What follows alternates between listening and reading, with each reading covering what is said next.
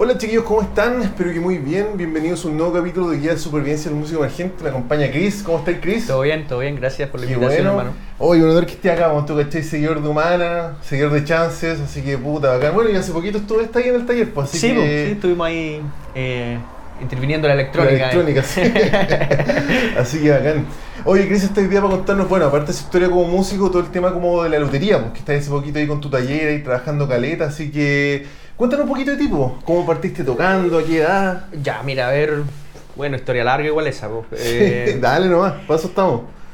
partí así como la clásica eh, a los nueve años, ocho años, eh, como incursionando en, en- en un teclado, ¿verdad? Ah, el teclado. Sí, Ya. nada, nada que ver a lo que hago hoy Sí, día.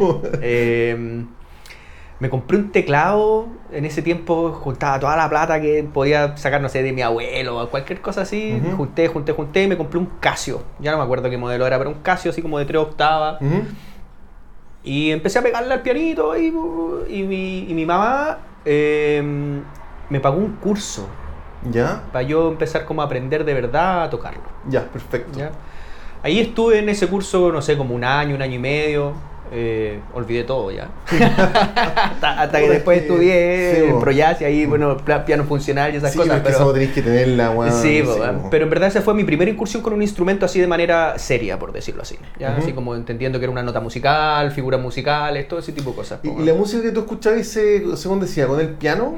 En esa época un poco, porque eh, en mi familia, mi, mi, mi padre y mi hermano mayor, eh, como rockeros, entre comillas, po, del Queen, Ah, del Black Sabbath. ¿cachai? Más mi hermano mayor, eso sí, pero el Queen era, un, era, un- era algo que se escuchaba en mi casa así siempre. Ya, perfecto. Entonces Queen, piano, Freddie Claro. Mercury, como que había una onda ahí, pero en y- o, The Doors también. Ya, había harto, el teclado es un, factor súper importante en esa banda, entonces... Sí.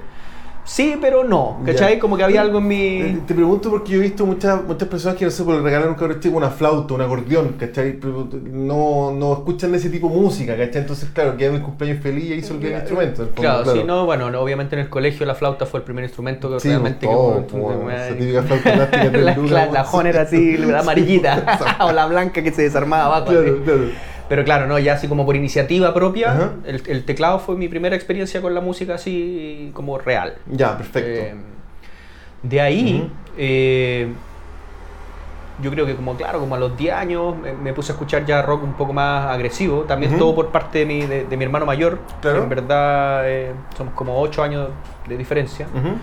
Eh, Metallica, eh, nunca fui muy fan de Metallica, sí, ¿ah? pero. Metallica escuchaba, escuchaba eh, Sepultura y Pantera. Recuerdo que él me mostró eh, Pantera, el Vulgar en particular, en cassette en esa época, te estoy hablando del año 94 quizás, por ahí. Ah, hace mucho tiempo. Eh, sí, mucho tiempo atrás. Eh, y no lo entendí. Que sí, pues igual un chachazo en la cabeza no lo entendí. Eh, me mostró eso y Sepultura. Eh, si no me equivoco, fue Larais. Ujú. No lo entendí, era muy chico, era, para mí era como todo así puro ruido, básicamente. Claro, claro. Pero como estaba ahí, yo después tomaba como cabro chico, tomaba y lo ponía igual, lo, lo escuchaba, lo escuchaba, hasta Ujú. que llegó un momento en el que sentí como que, weón, qué, qué- qué bacán esto que está pasando aquí. Pues muy Claro. distinto a todo lo que se escuchaba en mi casa, mi padre mucho de la música clásica, así como Ujú. más docta, como otro, otro rollo. Y mi madre de esa época, el- lo romántico, por Luis Claro. Miguel. eh, que al final hoy día uno escucha una canción de Luis Miguel y se da cuenta que se la sabe de memoria. Sí, weón, me pasa esa cuando era Ramazotti, weón. Claro, con todo la, la- Laura. Pausini y todo eso, uno escucha sí, la va de memoria igual. Sí. Eh, entonces era muy distinto a todo lo que se escuchaba. Eh, y de ahí no solté el metal nunca más en la vida.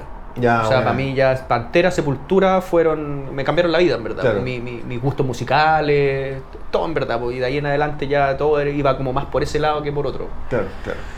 Em, pero no me dediqué a esa música porque en el colegio que yo iba, em, que era bastante alternativo, nunca usé uniforme en mi vida.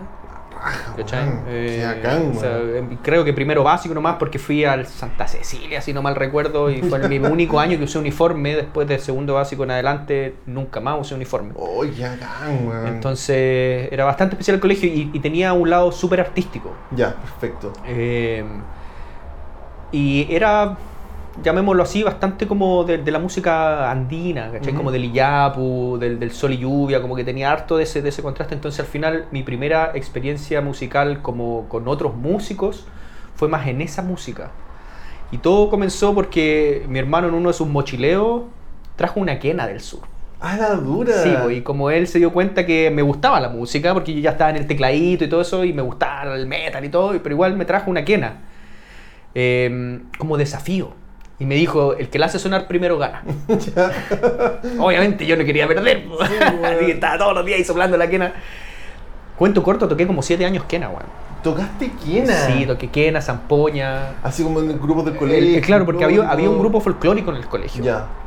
eh, que al final de ahí es mi gran mentor de la música, creo yo, que era el profesor de música Claro. del colegio. Eh, yo recuerdo haberme parado afuera de los ensayos de ellos porque eran todos mucho más grandes que yo, Sí, por lo menos tres años más grandes que yo los que estaban dentro del, del grupo. Yo, yo, yo hablando de yo estaba, yo estaba como en Eso es sexto básico. sexto, menos, séptimo claro. básico por ahí.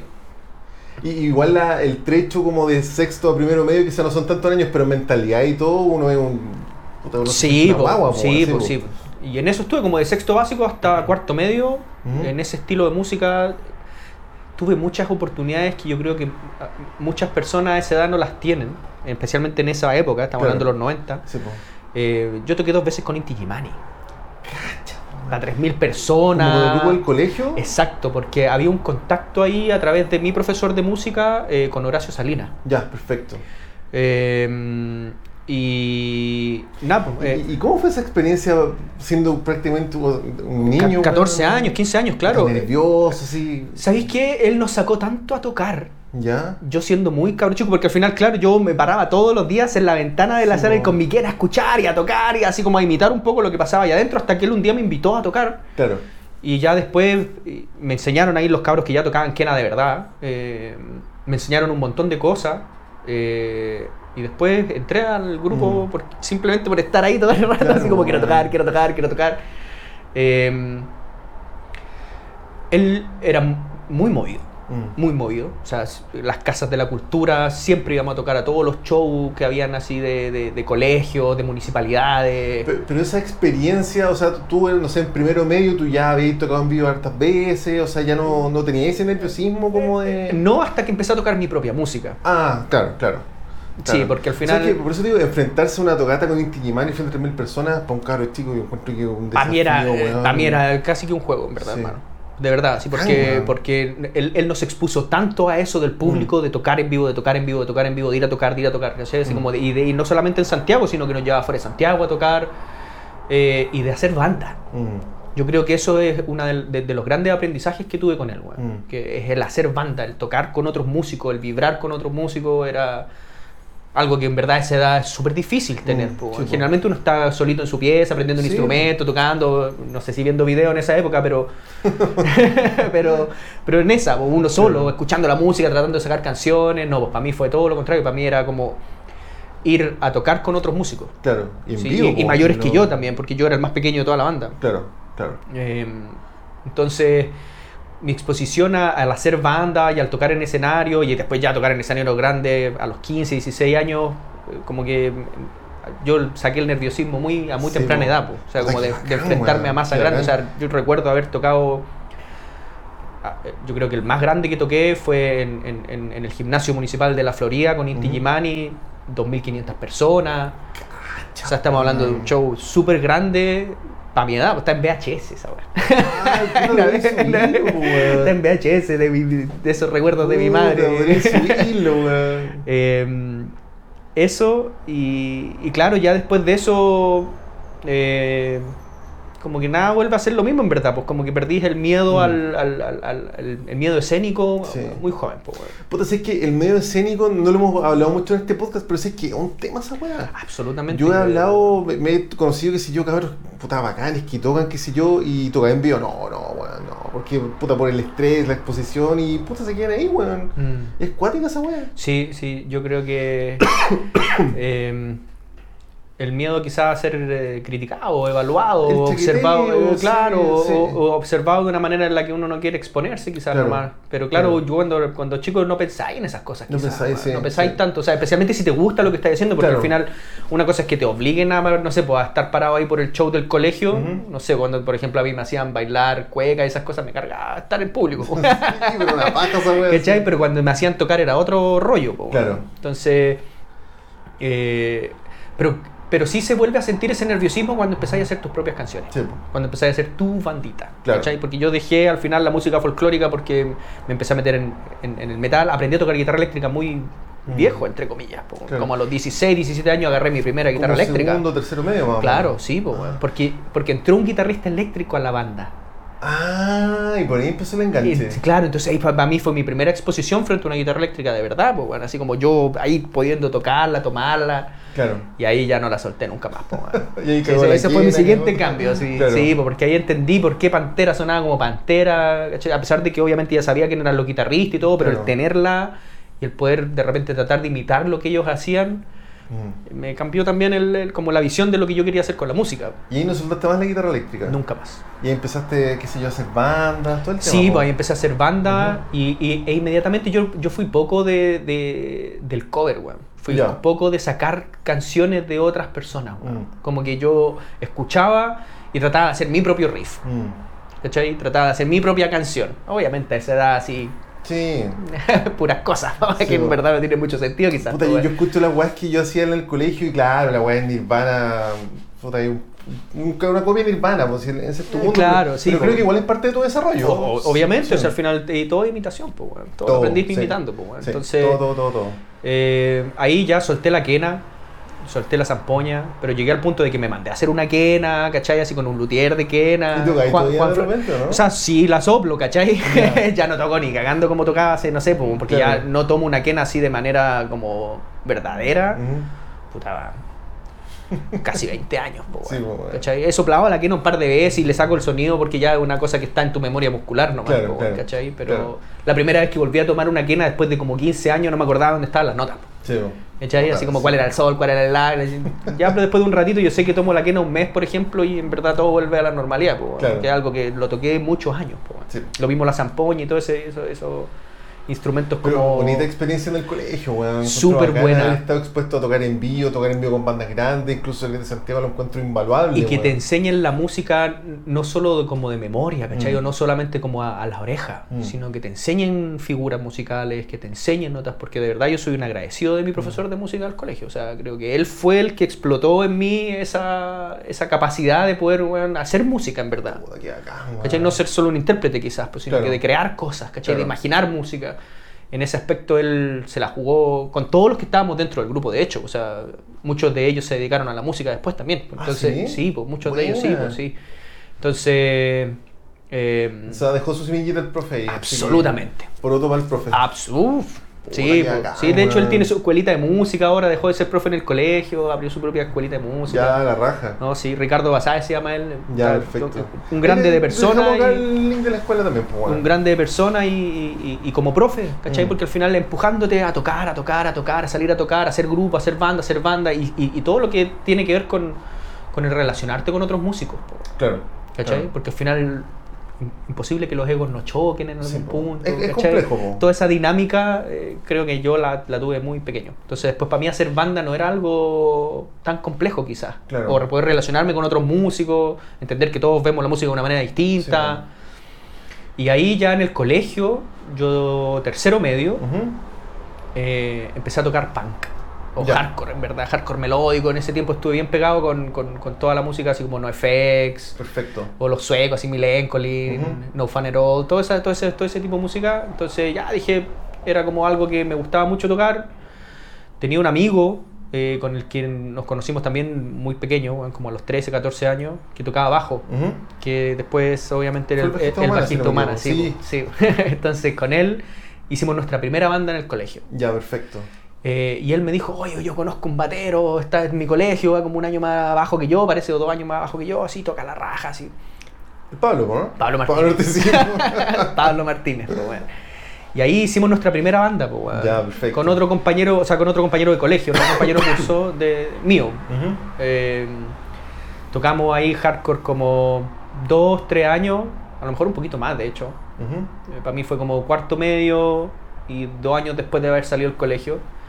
Eh, hicimos nuestro primer EP, nos, nos metimos por primera vez como a un estudio, entre comillas. Oye, ¿y te acuerdas? ¿Y cómo, cómo pasó eso? En el fondo buscaron un estudio, imagino, por, por foro en esa época. Lle- A ver, ¿cómo llegamos? Bueno, primero, lo- la primera grabación que hicimos fue que pagamos una sala de esas que se, pagaban por hora, Ah, y te donde te grababan el ensayo. Ya, perfecto. Llevamos un cassette de esos de cromo. Sí, era, era la mejor calidad de, O sea, que podéis yo tener me de cassette. de ese recuerdo de así como, mamá, préstame más lucas para comprar un CD, para que me pasen la buena. Sí, sí, esa fue Sí, nuestra primera experiencia grabando, pero obviamente en vivo, porque al final así se hacía antes también. Era, Claro. Es re loco porque yo lo pienso ahora, todos hacemos las cosas por pista y grabamos mil veces bueno, una parte o lo que sea. Sí, pues antes era la, El, la tocada. la choreza nomás. Y, y po. creo que eso también nos dio una eh, como una escuela de Mm. cómo hacer las cosas bien, ¿cachai? Claro. Como- y, y sin darnos cuenta que estábamos aprendiendo eso. Mm. Haciendo nomás, haciendo, haciendo, haciendo, haciendo. Y te gustaba tanto hacer tus propias canciones y eras fan de tu propia banda que habían cosas que ya no, no- ni pensabas y nomás. weón, Y tocando en vivo también. Sí, obviamente Mm. sí, podíamos tocar en vivo, a colegio, estuvimos bien metidos en esas, a pesar de que siempre fuimos medio outsider, Ujú. así como siempre nos mantuvimos bien al margen de todas las escenas, con todas las bandas, desde el colegio hasta Humana y después, Ujú. ¿cachai? Como que... Pero en esa época estuvimos metidos bien en esa escena como de No Chain, de, de Pen, de Perfecto. Sia, ¿cachai? Como todo ese mundillo del, del pop punk Sí, y ya. ahí nosotros éramos los raros de la weá. Nuestro público eran los músicos de las otras bandas, siento yo, weón. Porque se sorprendían cómo tocábamos más que Mm. cualquier otra cosa. Y eran chicos del Y colegio, éramos todos, sí, pues todos cuarto medio. Pablito Claro. todavía no, ni salía del colegio, pues Sí, Pablo es como dos o tres años menor que yo, entonces. eh, pero siempre nos mantuvimos como, como fuerita de ahí, ¿cachai? Íbamos a tocar, nos invitaban poco porque éramos muy raros Ujú. para el gusto de las personas. Y aparte los locales tenían que ser mayor de 18 años para tocar también, pues, weón. Eh, ¿Sabes qué? No me acuerdo, pero parece que sí, weón. Sí, pero Pablo no sí. es mayor de 18, Bueno, weón. pero pero claro, sí, weón. Yo me acuerdo que una vez nosotros hicimos una tocata y el- en la banda había un loco que era, tenía 17 ponte tú Ujú. y como que nos dijeron y dijimos, puta, llevémonos piola nomás, si no esta weá se cae acá, sí, po. Sí, po. Pero sí, esa es como una norma en Chile, creo, pero. Eh, Sí, no, yo- y y eran en la tarde. Ah, eran en la tarde. Sí, las tocatas eran en la tarde. Ya, Sí, buena. pues, antes de que se transformara en disco o lo que fuera. Ya, Yo recuerdo en perfecto. ese tiempo el entrenos. Era. Oh, ¿cuál es el entrenador? Me eh, hoy, día, hoy día está justo en esa esquina de Bombero Núñez. El Diosas parece que está ahí, weón. Ah, justo en ese, justo ya, ese local. Bombero eh, Núñez con. Con Santa Filomena. Con Santa Filomena. Claro, ahí mismo. Ah, perfecto. Sí, ahí había un local y ahí se hacían las tocatas, o la rocola en esa época La también, rocola, antes de ser el Club Chocolate, Sí, eh, o la Laberinto, sí. que ya no existe hoy día, que hoy día, claro, que hoy día son, Son edificios. po. Eh, La Trifulca también La Trifulca, sí, el, el- el Cimarrón. Bueno, esas fueron mis primeras tocatas a las que yo iba. Claro. A ver, no sé, pa, Asunto, eh, Fuerza de Voluntad, si no mal recuerdo. eh, y habían otras bandas más que ya no me acuerdo los nombres. Pero Hubo una escena muy bien en esa época, weón. Como que. Era bien movido todo. Yo me acuerdo que en esa época yo como que alegaba, weón, hay, hay tan poca tocata, tan poca weá, pero como que hubo una escena y uno la mira para atrás con nostalgia y como que había algo ahí, weón. Sí, Quizás no lo sí. supimos aprovechar, no sé, pero... Yo creo que se empezó a separar por alguna razón. Mm. Porque a medida que nosotros empezamos a crecer, empezamos a, a- a cachar que cada vez era más como de nicho todo. Mm, así como sí, que ya, ah, ya los punk pop por un lado, los, los true core por el otro. Claro. Como que se empezaron a separar todo y ya se tenían como, no sé. Por eso nosotros en verdad siempre como que nos mantuvimos más del lado de la música Mm. que realmente como de la ideología, por decirlo así, Claro, ¿cachai? De- claro. de- del, del movimiento, ¿cachai? Mm. A pesar de que a lo mejor algunos de, los, de nosotros, de los integrantes, teníamos, coincidíamos a lo mejor con las doctrinas políticas, quizás. Mm. eh, igual como siempre apelamos más a la música que a otra cosa, bueno, Claro, claro. ¿cachai? Entonces esa fue la primera banda que hicimos eh, y ya súper decidido a que la música era lo nuestro. Mm. Eh, pero ya, vamos a ¿Y, estudiar y música. cómo fue eso, puta, decirle a tus viejos, papá, a a Ah, como música"? todo, la historia de que el Sí, hijo que bueno. quiere ser músico. po. a pesar de que sí, eh, yo creo que ellos aún no queriendo que yo lo fuese, eh, me dejaron serlo. Te apañan, claro. Claro, ¿cachai? Yo creo que a regañadientes igual ellos, yo creo que hasta el día de hoy, a pesar de que hoy vivo de la weá, ¿cachai? Sí, pero, eh, pensaban que me iba a morir de hambre probablemente, pues. Claro. Que al final Sí, es, es que tan, igual- es tan complejo todo, en verdad, cuando eres artista, pues, weón. Sí, pues, puta, yo he hablado con harta gente que, bueno, a muchos nos pasó, de hecho yo no estudié música por eso, pero, pero claro, yo creo que nuestros viejos también, no- ellos son de una generación donde no, pasa, donde no pasaba esta wea, ¿cachai? Probablemente, no sé, en una generación más estudiar música va a ser como normal y va a ser valorado como lo que es que es un trabajo como cualquier otro al final. pues. Sí, pero ¿sabéis que igual yo creo que ahí hay algo que, que no sé si, se, eh, si, si es tan cierto, weón, porque Mm. al final, si miráis eh, como la música de la época de nuestros padres, Ujú. eran bien exitosos, pues, weón. La Nueva Ola, Miriam Hernández, por ejemplo, todo ese, Sí. todo eso, eran todos músicos, pues, weón. Y les iba, y les iba claro. bien, ¿cachai? Mm. El punto es que la música que nosotros tocábamos Esa es otra para ellos no tenía sentido. Claro, ¿Cachai? claro. Entonces, claro, iban a decir, Juan, mi hijo metalero, todo chascón, Juan, va a estudiar música, cagó. Ese weón cagó. Claro, claro.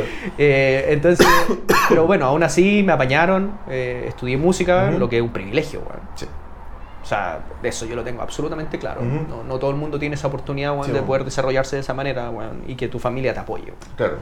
¿Y ¿Estudiaste intérprete en guitarra eléctrica? Composición también. Ah, composición. Sí, sí, Ya, sí. perfecto. Eh, y ahí entramos a pues, weón. Primer año ProJazz, conocimos al Matías Firga, al. Drupi. Sí. Sí. Y ahí nació Humana, pues. Mm. Ahí con el Pablo y con el bajista que me. Y con, claro, veníamos tocando juntos, disolvimos la banda que teníamos y el- el- lo que pasó fue que Pablo, el Beto y el Drupi Ujú. empezaron a tocar juntos porque el Beto entró un año que- antes que nosotros y el Drupi también. Ya. Con Pablo entre nosotros entramos el mismo año Ujú. porque yo primero estudié en la SCD, la Escuela de Ah, Música ya, de la SCD. Perfecto. Esa escuela creo que ya no existe, ¿o sí? N- No lo sé. Ya. No lo sé, la verdad. Pero, pero yo estudié un año ahí. Creo y que después me cambié a la. Arcos. Parece, puta, siempre trato de saber eso, pero que esto, pero. Puede, puede ser, pues, pero tenía una escuela de música en la SCD. Ya, perfecto. Y ahí estudié guitarra un año.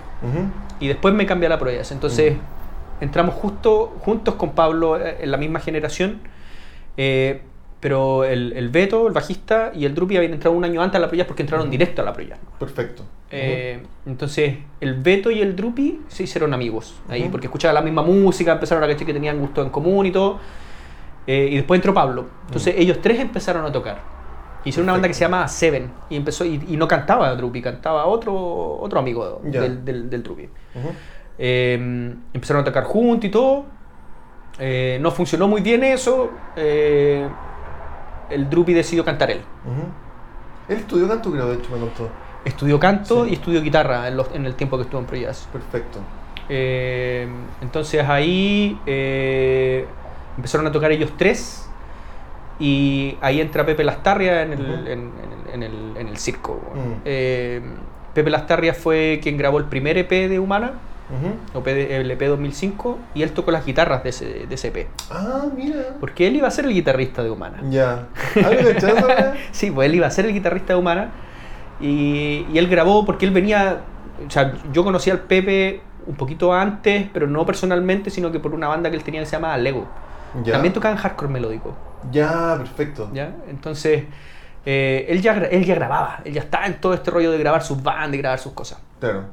Grabó el EP de Humana, eh, él grabó guitarras, pero por la carrera que él estaba estudiando en ese momento tuvo que dejar la banda.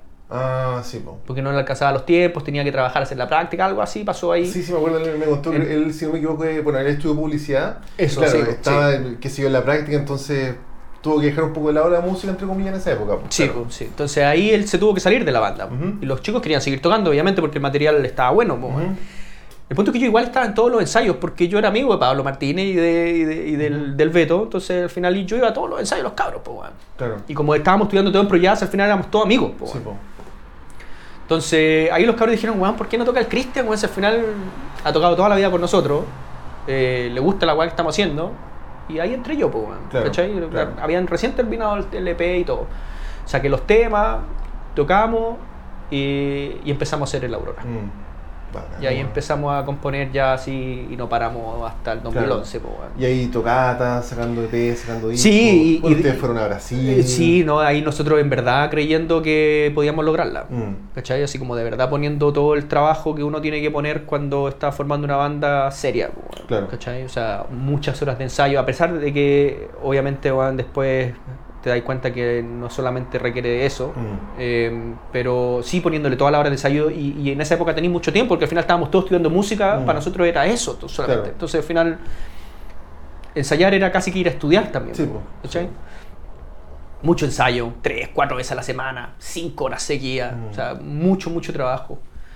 Hicimos Aurora, eh, con expectativas muy altas, obviamente hoy yo escucho Aurora y, y es un, un poquito collage también, Sí, o sea, como que uno está experimentando un poco en, la- en las sonoridades, pero pasa algo bastante particular ahí, creo yo, que tiramos toda la carne a la parrilla, porque como Mm. estábamos estudiando música, estábamos aprendiendo de tantas cosas nuevas, de armonía, de rítmica, que empezamos a poner a prueba inmediatamente, como cuando estudias Mm. artes marciales y te empezás a poner a prueba. Claro, claro. ¿Cachai? Es como... No, pues el nivel compositivo, el nivel de interpretación es brigio, pues si eran todos músicos Eh, pro, y- sí, pues estábamos todos estudiando para ser músicos pro, claro, sí. Entonces, eh, claro, obviamente había mucho de todo ahí, po, Claro. y podía escuchar, o yo por lo menos hoy lo escucho y, se escucha ese, ex- ese experimento, ¿cachai? Sí. Que Y ojo que estamos en el año 2006 cuando no era tan común sacar un disco o sacar un EP, no, pues para 2006, nada. si no me equivoco, Sí, ¿no? 2006, 2006, sí, sí. sí, 2006. Ujú. Eh, lo empezamos a hacer el 2005. Claro. Salió el EP, se fue el Pepe y empezamos inmediatamente el 2005 a hacer el, el Aurora. Claro. Eh, nos encerramos ahí a componer eh, y siempre con las expectativas de llegar lejos, Mm. ¿cachai? Entonces, ocupándonos del arte, ocupándonos de tocar bien lo que tocábamos. ¿cachai? O sea, obviamente son tus canciones, bueno, o sea, Claro. lo mínimo que puedes hacer es tocarlas bien, po, bueno. Claro. Eh, y tratando de que los shows en vivo fueran de verdad algo que la gente se fuera hablando así, oye, Juan, qué bacán tocan los cabros. ¿cachai? O sea, siempre con esa, con esa mentalidad de hacer las cosas lo mejor que podíamos, Claro. de acuerdo a nuestros recursos, a nuestros tiempos y nuestras capacidades ahí de cada uno en su instrumento.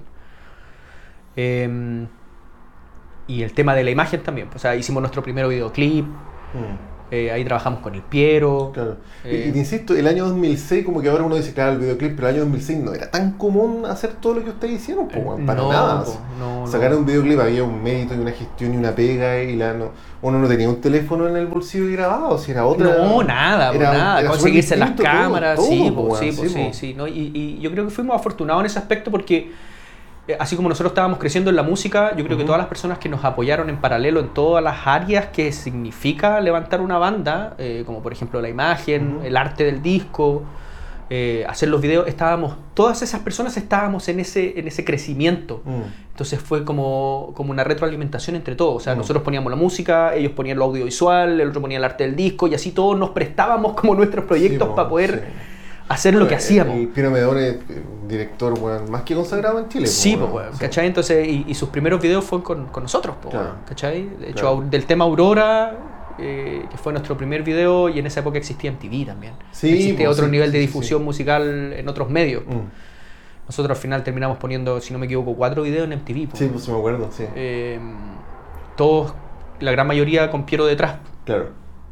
Eh, ahí trabajamos con varias otras personas entre medio también, o sea, como compañeros de, de, de Piero. ¿Y ¿Te acuerdas cómo fue la gestión para entrar en MTV? Yo me acuerdo que había que mandar como un Betamax. Eh, sí, pues eso, po. de eso todo se encargó Piero.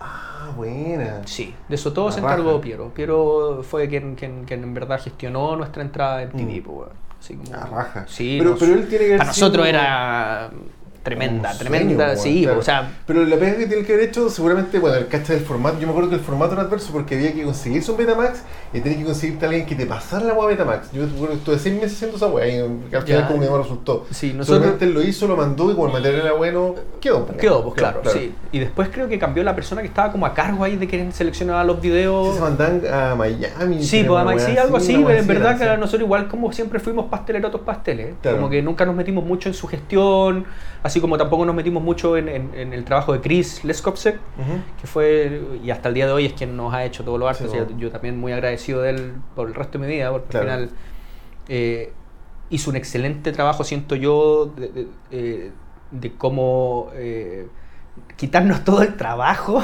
Sí, de imaginar un arte, a pesar que muchas de las ideas venían un poco de nuestras ideas, así como oh, algo por aquí, algo por allá, pero él se encargó de plasmarlo todo y también obviamente desarrollar su rollo, que era hacer artes para discos, po, Claro, ¿cachai? claro.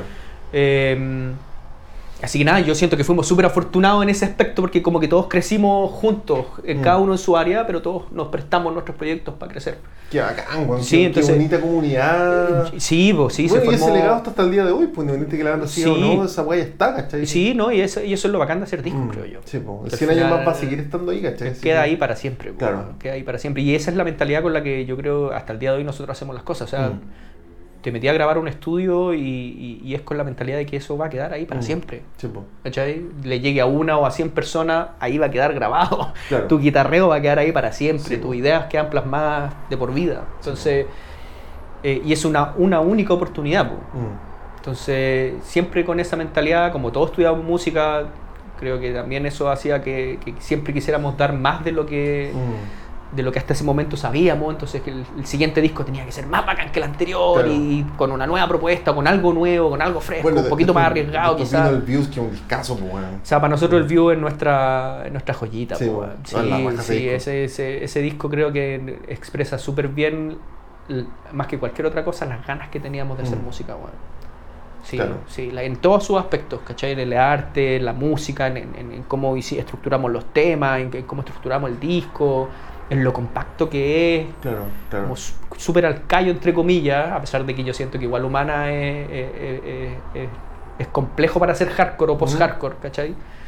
Em, porque también veníamos de la escuela del jazz. Sí, po.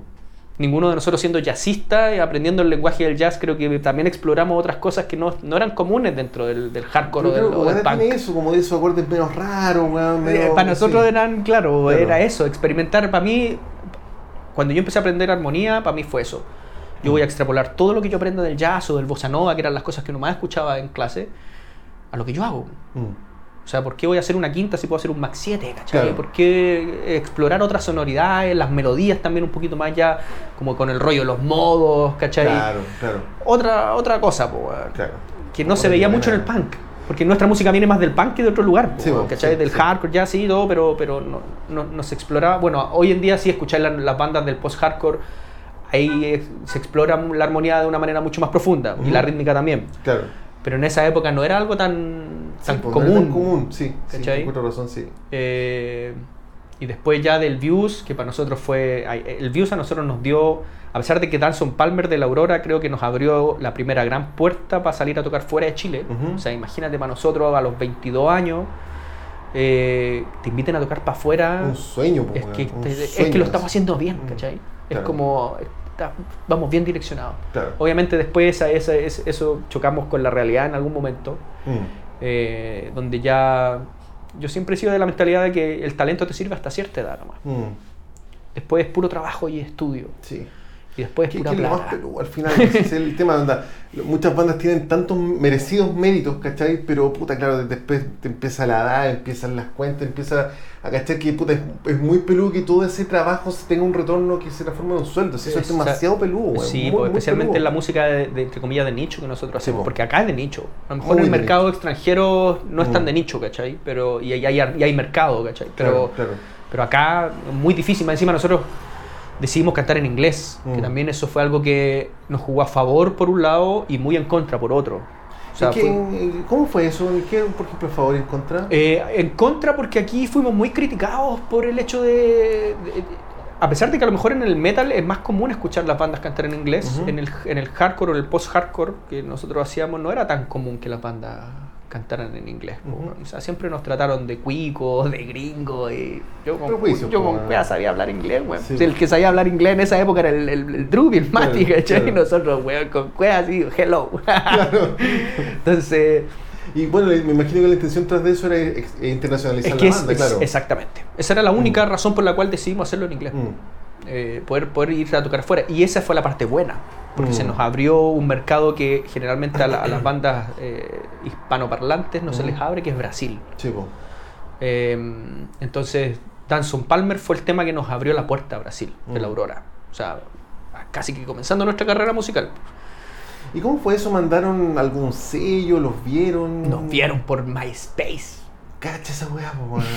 MySpace. Por MySpace subimos el videoclip de Danson Palmer.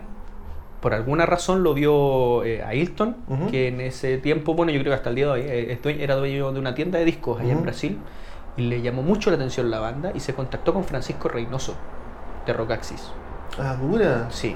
Francisco, vi esta banda chilena, hagamos algo. Sabemos, sa- ¿Sabéis cómo puedo comunicarnos con ellos? Así como Claro. Y- y- bueno, es que esa- hoy en día algún te hablaría por Instagram, pero en esa época no había Instagram. No, no había nada de eso. Se contactaron directamente con él por el tema de Rockaxis, por el tema del- de, las bandas, porque Claro. Brasil era como el, Brasil y Colombia siempre ha sido como el punto de parada de las bandas que vienen de afuera y después vienen Argentina, Chile y ahí, Sí. de ahí las Bueno, mandan. Sobre todo Brasil, pues creo que Claro. es la plaza más importante de Latinoamérica. Sí, pues, porque al final que ahí podéis tocar 3, 4 shows. Sí, pues, pues, ¿cachai? sí. Entonces llegamos ahí, eh, llegamos a través de Francisco Reynoso, Reynoso se contactó con nosotros, cuento corto, nos eh, llevaron nueve días Mm. y nos hicieron tocar seis veces.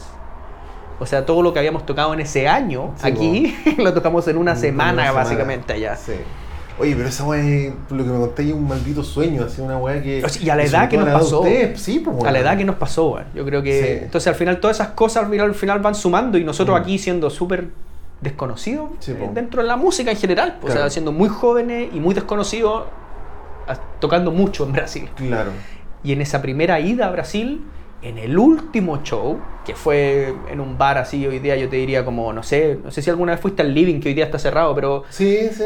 algo así fue. Ya. eh, nos vio una- un, un- un brasileño que se llama Rafael Erdey. Ujú. Quedó loco con la banda, por alguna razón se enamoró de nosotros y nos bajamos del escenario y dijo, me encantó, quiero que hagamos una gira grande. Cacha. Nosotros fuimos en noviembre, tiene que haber sido en el 2000, ya no recuerdo bien, bueno, pero del 2007 o 2008. Yo creo que algo así. 2007, yo, bueno, yo cacho la carrera de ustedes sido como el 2007, yo Sí, creo, sí. por ahí. eh, y dijo, denme un par de meses y yo les saco una gira así bacán. Ya, y nosotros ya obviamente van... No, no, no, no pensáis que puede ser tan real, porque Eso, al final... momento lo tú decís, ya, bacán. Va, eso. Pero pasa un par de días y tú decís, puta, quizás que hay nos mandó un correo como a la semana después. Ya estoy organizándolo todo, todo, todo, porque él era muy movido dentro de la escena del hardcore en esa época ya. Y él era como, no sé, imagino que Era como- era- no, era como un manager. Ah, era como un manager. sí, ya, de perfecto. bandas chicas de Brasil. Ya, perfecto. Le encantó Humana, le encantó Humana. sí. Nos escribió. Un mes después teníamos una gira con 21 fechas en 27 días. weón. 21 fechas en 27. Oh. ¿Y le hicieron? La hicimos en abril del siguiente año. O sea, cinco meses después nosotros estábamos de gira de nuevo en Brasil, Oh, así como jamás lo imaginamos. Obviamente, hasta cierto punto súper autogestionado también. Sí, ¿cachai? sí. Porque al final lo que nosotros invertíamos en ir lo recuperábamos vendiendo merch, vendiendo Claro. discos. Al final volvíamos en cero. ¿cachai? como de gira, puta, uno piensa en esa weá que te pasan a buscar en limusina, avión, hotel No, po. olvídalo. Esto es autogestión, es muy de Todo nicho, es autogestionado, Como que nosotros nos pongamos de acuerdo para ir a tocar a Talca, Curicó no sé qué, te a unos tal, tocar, eh, ese es como el tono al que estamos sí, hablando. digamos, todo claro. autogestionado, Claro. absolutamente Pero autogestionado. el De mérito, hecho, del- el mérito no deja de ser el Ah, no, absolutamente sí, no, po. porque Mm. cautivaste a alguien que al Sí, final o invirtió sus recursos, su tiempo y su 20, energía. 21 y fechas, nos me consiguió estoy 21 weando, fechas. po, weón. Sí, pues nos consiguió 21 fechas en 27 días, o sea, descansamos 6 días. De Mm. Sí, verdad po. fue para nosotros una experiencia reveladora, weón. Sí, po. Porque al final tener ese training de tocar, viajar tanto, no viajamos grandes distancias en esa gira, Ujú. pero viajamos mucho, porque al final Brasil es gigante, pues, Sí, pues está ahí ¿cachai? dos horas, dos horas, dos horas, dos horas. y en un mismo estado, weón, Claro, ¿cachai? sí, pues, Como sí. que...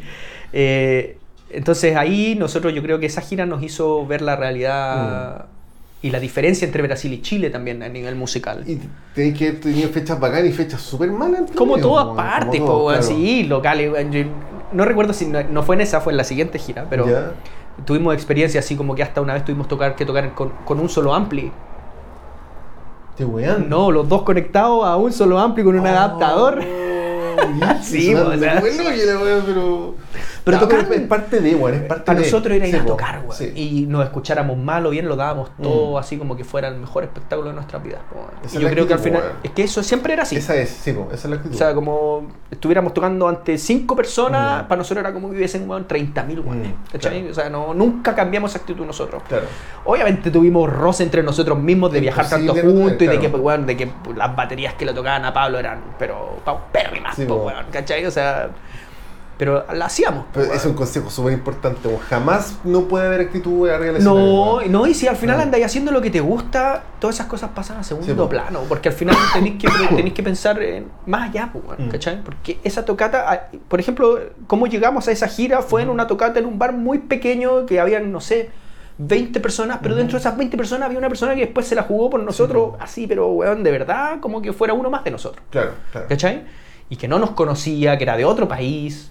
Entonces Mm. al final, y eso es simplemente porque nosotros cada vez que nos parábamos arriba del escenario lo dábamos todo, Mm. como que fuera el mejor show de nuestra vida y el último, ¿cachai? Como que siento que esa era nuestra energía, weón. Qué bacán, weón. Entonces, eso abre puertas, pues, Mm. weón. Abre puertas. Eh, y eso es puro trabajo. Y ahí ya deja de ser un poco de talento, sino que deja más de.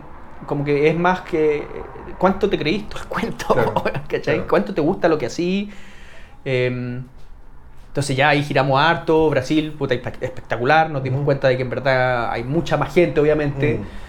Eh, por lo tanto lo que acá es de nicho, allá no era tan de nicho, Mm.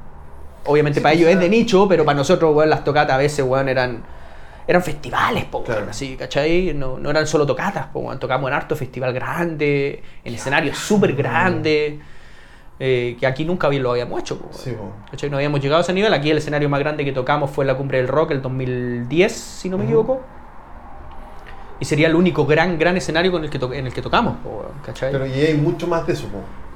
Mm. Mucho más. Habían festivales solo de hardcore y de post-hardcore. Sí, eh, ay- ay- se, mueve, se movía mucho en esa Mm. época, todo, todo. Allá tenían su propio MTV.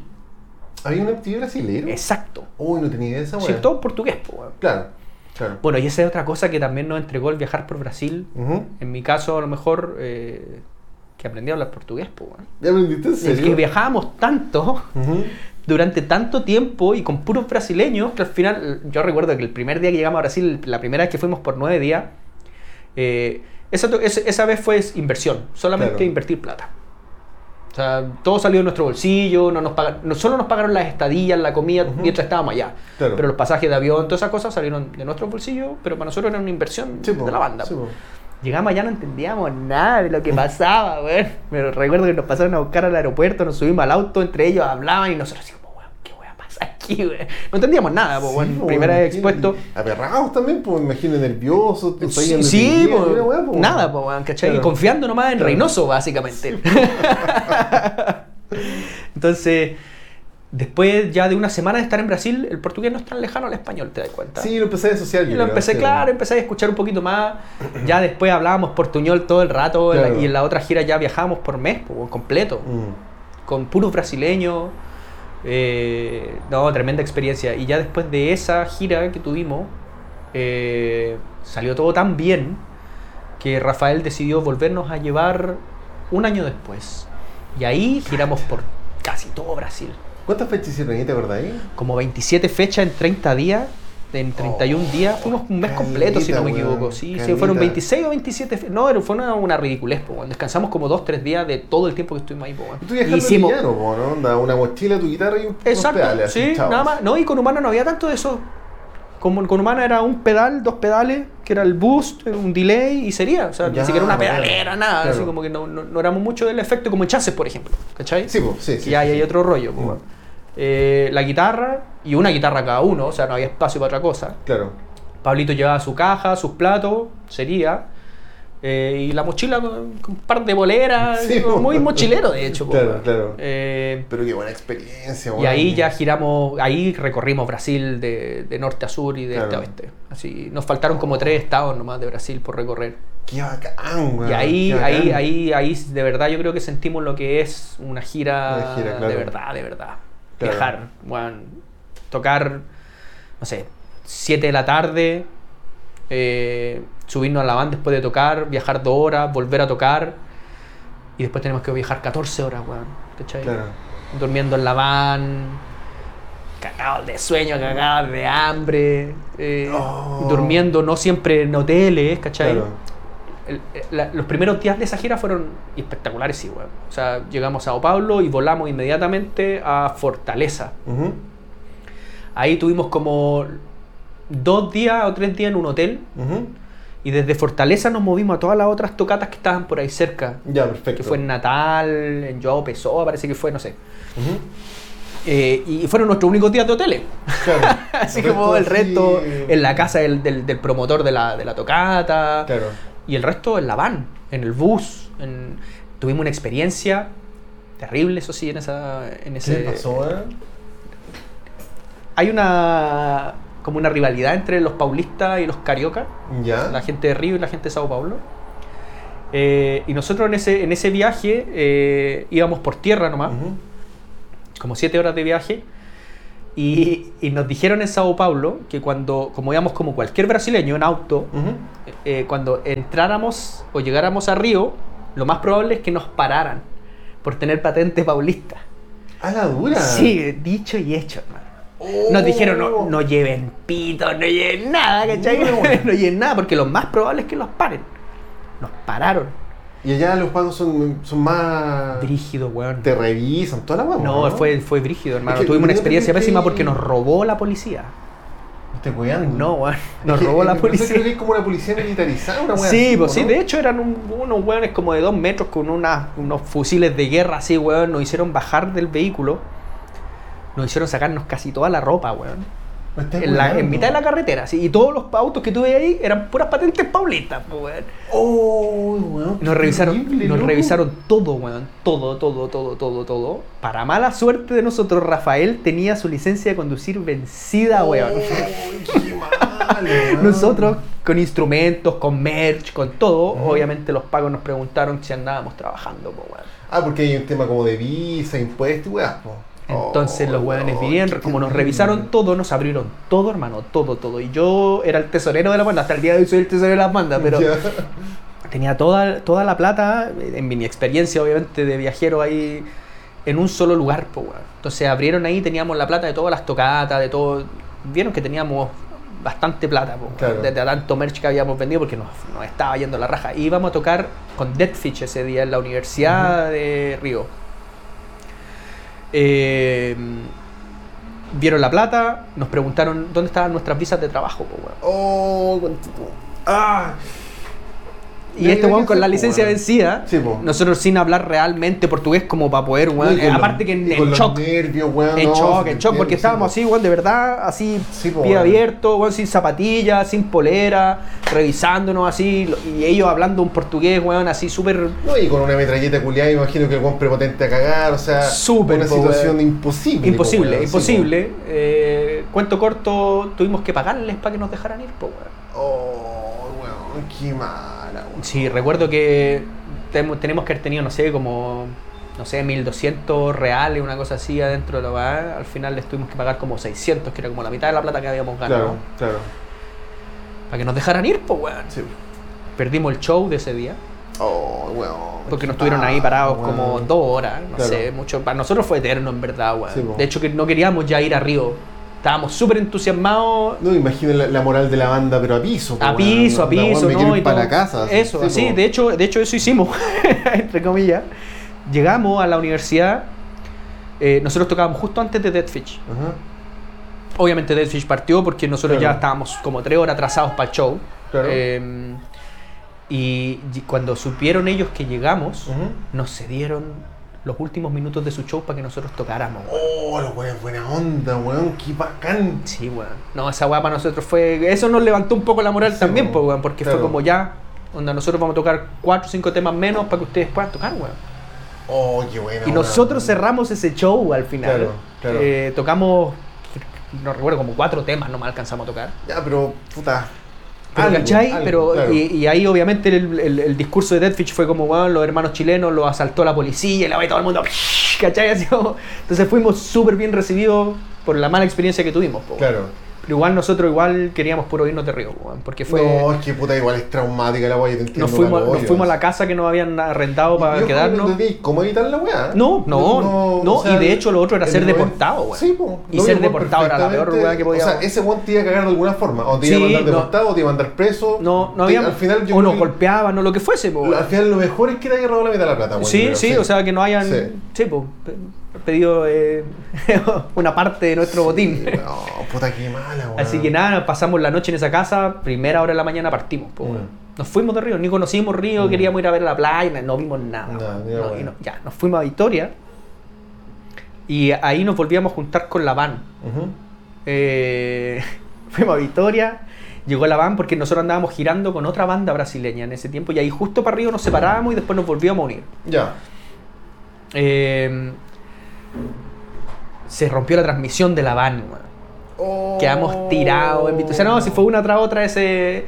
Pero son cosas que uno aprende después, Sí, po, y que en verdad enriquecen las historias después. Puta, sí, sí. Eh, Pasamos la noche después del show, ese show estuvo increíble, sí. Ya, bacán. Muy bacán, muy, muy bueno. Eh, y después nos tuvimos que devolver en bus a Sao Paulo, porque teníamos como tres shows más en Sao Paulo. Y a mí me picó un mosquito, weón. Tuve con Ah. fiebre así, pero brutal, weón. Oh, weón, una tras otra. Justo los dos días que teníamos de descanso, weón. Ya. Oh, weón, y para estar con fiebre para el hoyo y todo, weón, en, en un país extranjero, no, si no, Sí, no, fue- no, no es tan fácil como suena, po, No, weón. para nada, Claro. sin saber qué te estaba pasando tampoco, porque, Sí, weón, y estaba así full fiebre, pasé una noche así casi que delirando. Oh, qué mala onda, Eh, nada, bueno, historias que pasan, pero bueno, yo creo que para nosotros esa, esa experiencia con la policía fue algo que nos marcó, yo Sí, creo, a po. todos, weón. Eh, No, es que me imagino la situación y que, weón, que más angustiante y traumante. sí, súper injusto todo, en verdad, po, po, weón. sí. Eh, eh, eso, pues, weón. Pero bueno, ese- esa, esa, esa gira fue para nosotros también espectacular. Pues de ahí ya nuestro siguiente paso era Estados Unidos, pues, weón. Mm, ¿Cachai? Claro. Rafael creía tanto en nosotros que dijo, weón, yo me voy a ir a Estados Unidos para que nos vayamos para allá, weón". claro. Y ese fue el pacto que hicimos antes de irnos de Brasil la última vez que fuimos de gira, weón. Un año después Rafael estaba en Estados Unidos, weón, trabajando en el Warp Tour. Ya. Buena. Eh, justo se dio que Matías se fue a vivir a Nueva York un par de meses. Sí, sí, me acuerdo que me contó esa historia, sí. y- Está en otro capítulo acá. sí. sí, po, y, y detrásito de él me fui yo, po. Mm, Eh, y ahí fue cuando chocamos con la realidad. po, claro. Ahí chocamos con la realidad y nos dimos cuenta que en verdad ya ni nuestro trabajo ni nuestro talento nos iban a, a reemplazar el poder del dinero. weón. Al final no todos teníamos la misma situación económica en la Sí, banda, no todos teníamos a lo mejor la misma... eh, como la, la valentía quizás, ¿cachai? Sí. De, de arriesgarlo todo, ¿cachai? Es que O, sí, o la posibilidad incluso de Irte como arriesgarlo a- todo. Como a probar suerte, ¿cuánto tiempo hay que estar? ¿Seis meses, un año, weón? Sí, vivir un año allá Tenés que tener así una cantidad de plata ahorrada, weón, hasta el tema de la visa, que en verdad es Y si no funciona, volví en la ruina, po, Sí, po. ¿cachai? Volví acá a nada, weón, sí. Entonces- No, es que es una situación demasiado difícil. Es weón, súper compleja. weón. difícil. Y ahí hasta ahí llega la, la- la- la- la- como la, el sueño de la banda emergente, Mm, pues, weón, claro. ¿cachai? Así como ya poniéndolo un poco más en contexto de lo que significa tener una banda así Claro, claro. eh, levantada a pulso, ¿cachai? Mm. Levantada a autogestión, porque nosotros postulamos mil veces a los proyectos Fondart, eh, a, a dineros de la SSD, ¿cachai? Nunca nos llegó nada, nunca, Mm. nunca pudimos, en verdad, como te- eh, tener ese eh, capital extra para poder levantar algo que no Claro, fuera solamente claro. con nuestro dinero y en algún momento con plata de incluso nuestros padres. po, Sí, po. yo es una apuesta que no tenía ninguna garantía a resultar. Nada, Esa po, es la weón, otra, nada. no- Entonces llegó un momento en el que Rafael ya estaba tan metido dentro de todo que eh, nos sacó, o, o existía la gran posibilidad de sacarnos una gira con la banda eh, paralela que tenía el vocalista de Pennywise. Ya, ya. Y fue ahí cuando dijimos ya, ¿es ahora cuándo? Mm. Ahora nos pegamos el salto, nos abrimos la puerta a través de, la, de girar en Estados Unidos y claro, los recursos Mm. económicos en verdad fueron los que nos detuvieron. po, Pero ojo que quizás no fue una decisión tan, ah, tan mala porque yo creo que podrían haber hecho esa gira y quizás quedar donde mismo, weón. O sea, yo creo que hoy en día yo lo miro y digo que en verdad por algo pasan las cosas. Por O sea, las o cosas, sea, al final tú sí. veis la carrera de Pablo Martínez hoy día, Sí. ¿cachai? Al final él Sí. sí, él sí tomó a lo mejor una decisión que para él fue súper sana en su carrera Sí. como baterista, por es ejemplo. que hay muchas bandas que han hecho cosas así y bueno, o sea, la gira, la raja, pero llegáis y estáis donde mismo y puta, las cuentas hay que pagarlas. po, Sí, ¿cachai? obvio que sí, no, obvio que sí. Y estábamos justo en esa edad porque ya no teníamos 22, pues ya po. teníamos 27, Claro. 28, ya Claro. estábamos más No, grandecitos. y los recursos, pues, ¿cachai? Si la- ¿Y de dónde sacáis los recursos, weón? ¿De dónde sacáis los recursos? Entonces al final fuimos súper realistas en ese Mm. aspecto, pues, ¿cachai? Yo creo que fue una decisión acertada, weón. Yo creo, yo hoy lo miro y también, porque al Mm. final donde estamos todos parados, creo que en verdad ninguno de nosotros está en el hoyo ni en la depresión y todos seguimos haciendo música. Sí, Entonces al final no estuvo mal, Claro, ¿cachai? claro. Quizás pudo haber sido distinto, pero en verdad creo que Yo, no vale ni la pena pensarlo porque al final yo, por ejemplo, donde estoy parado, estoy súper contento donde estoy Claro, parado. ¿cachai? Entonces, em, pero a lo que voy yo es, es- es básicamente que llega un punto en el que ni el talento ni el trabajo duro son Mm. quienes te hacen llegar lejos. Sí, Especialmente en, en- en- en un estilo de música como el que hacemos nosotros. tan claro. Eh, y a lo mejor no era Estados Unidos la puerta, México quizás es una Mm. puerta mucho más sensata, ¿cachai? Mm. Eh, muchas de las personas que llegan a Estados Unidos llegan a través de México. A a, lo mejor, México, a lo sí. mejor nosotros nos saltamos ese paso. Nunca lo sabremos, pero Sí. claro, todo, todo pasa por algo. Claro.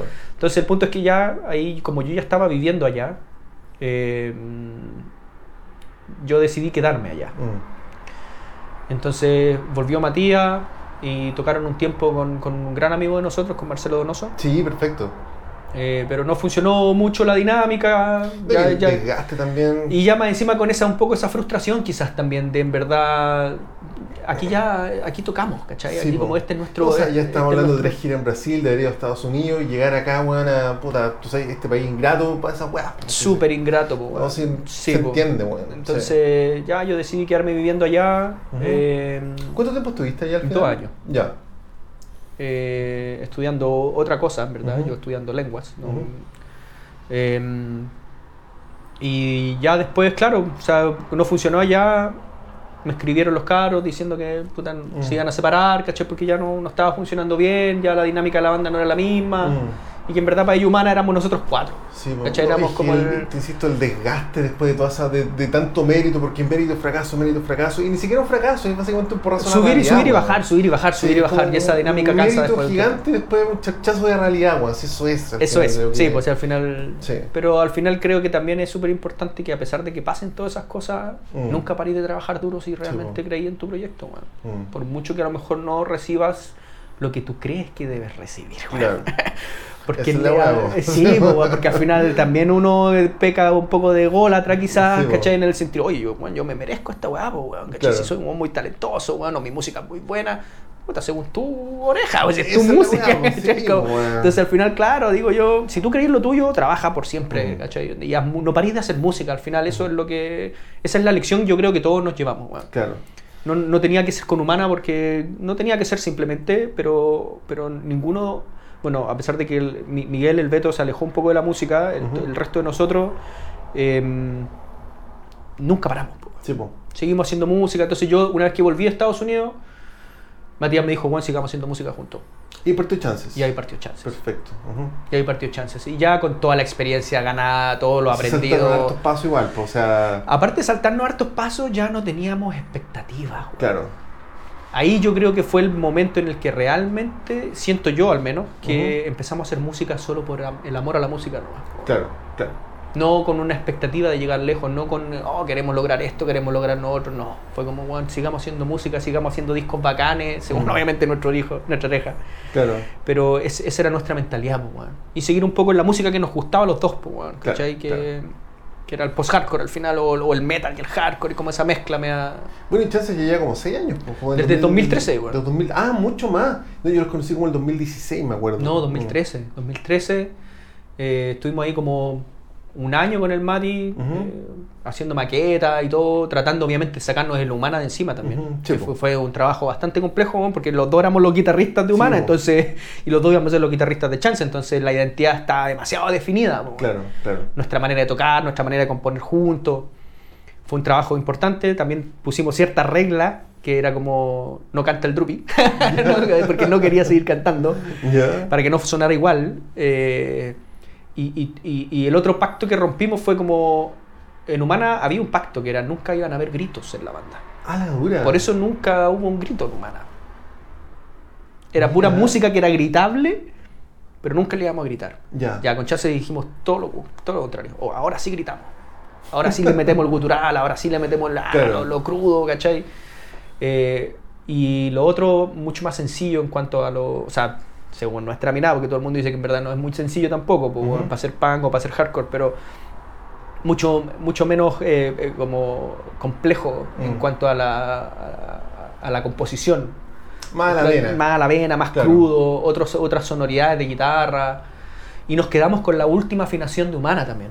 Ah, ya. Porque el in case nos dropeamos así. O sea, bajamos la guitarra a, a- a re bemol, dropeamos así, y con esa afinación nos quedamos. Ya, perfecto. Y empezamos a explorar ese sonido porque no solamente nos dimos el in case para explorar esa, esa afinación.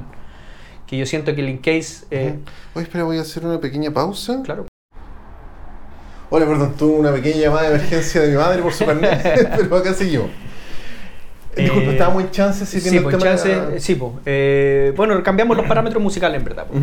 Eh, ahí nos pusimos a hacer maquetas eh, y empezamos a decir quién iba a tocar batería. Mm. Porque Pablito ya estaba con los Tomorrows, entonces obviamente no íbamos a tocar con No, él. y con la Miriam, con los Tomorrows. No, en ese tiempo todavía no estaba con Miriam. Ah, ya, ya. No, no, pero estaba full los Tomorrows. Ya, perfecto. Porque eh, él empezó con el Tomorrows justo antes de que yo me fuera a Estados Unidos. Ya.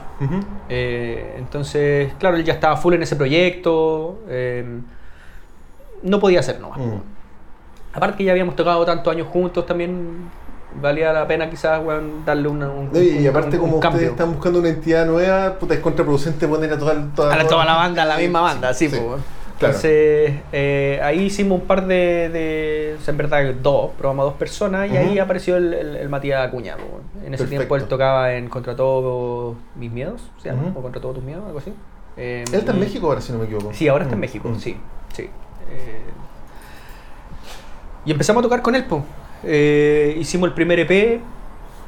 eh, ah, bueno, lo que te estaba diciendo, el Encase, po, weón, Ujú. que fue la- el, el- el único disco en el que exploramos una nueva afinación. po. Mm.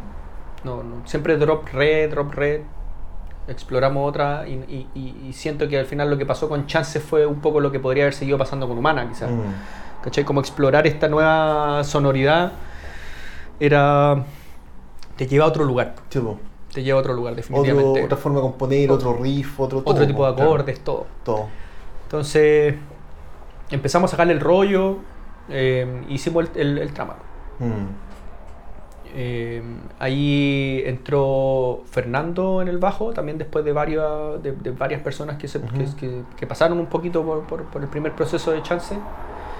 Eh, y Fernando, eh, amigo de Matías. Mm. Los dos estudiaban en ProJazz. Ah, ya, perfecto. No, que está aquí en la Proyas. Sí, Mm. sí. Dos estudiaron en ProJazz.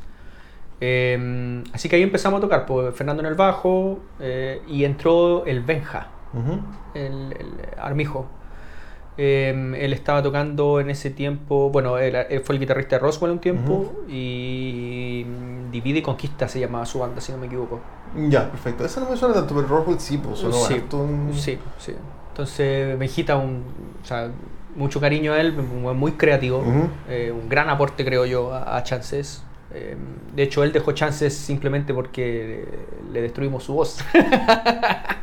porque le, le salió un nódulo. Oh. De tanto chancear. Claro. Oye, dije, Entonces él tuvo que decidir dejar la banda. Claro. Porque para nosotros él era así un, un factor súper importante en la Mm. banda. Y ese fue nuestro primer cambio con Mm. Chances. Cuando grabamos trama y todo, ya él no pudo seguir cantando. Em, tuvimos que buscar vocalista. Eh, y ahí entró el JP. Mm. Justo estábamos en el proceso de, de hacer nuestro primer disco cuando nos salió la oportunidad del Rubber Tracks de Converse. Perfecto. Y tuvimos la posibilidad y tuvimos la fortuna también de que Jack Dean nos escogió grabarnos a nosotros. Bueno. Eh, entonces esa fue la primera eh, como etapa con el nuevo vocalista. Grabamos dos temas con Jack. Se suponía que teníamos que grabar uno, pero nosotros íbamos listos para grabar dos. Así como, bueno, ensayamos los dos, así súper bien, cosa de hacerla lo más corta posible. Eh, Jack accedió a mezclar los dos. Y, ese, y ahí sacamos el, el- el- el resto es entre sombras, que fue el segundo EP. Al final sacamos dos, escogimos dos temas de que iban a ir en el disco y los transformamos en un EP al final. Perfecto. Eh, hicimos eso, obviamente todo esto con Chris Leskovsek detrás del arte, todo humana, todo chance hasta el momento ha sido siempre él. Eh, y luego ya eso nos dio como la energía para decir ya sigamos, hagamos el disco. Y ahí hicimos nuestro primer disco eh, con la misma formación de nuevo, el, el distancia focal. Ujú. También co- siento yo que es como un experimento. Ese salió en vinilo, si no me equivoco. Ese nunca ha salido físico. ¿Y cuál es que salió en vinilo? Los dos, los dos, los dos EP. Los dos primeros salieron. Los dos primeros EP Y a distancia focal nunca salió en físico. nunca salió físico.